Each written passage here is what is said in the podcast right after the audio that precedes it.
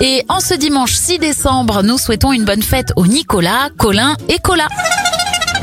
On débute cette éphéméride avec les anniversaires. Le cycliste Alberto Contador a 38 ans, 42 pour le comédien Arnaud Ducret, Estelle Denis a 44 ans et 57 bougies pour l'humoriste Stéphane Guillon.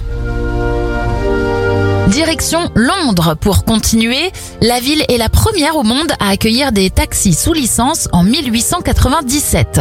En 1992, la Suisse dit non par référendum à l'Union européenne et en 2006, c'est le lancement de la chaîne d'info France 24. On se quitte avec le single le plus vendu en France ce même jour, en 2002, La SketchUp avec The Ketchup Song.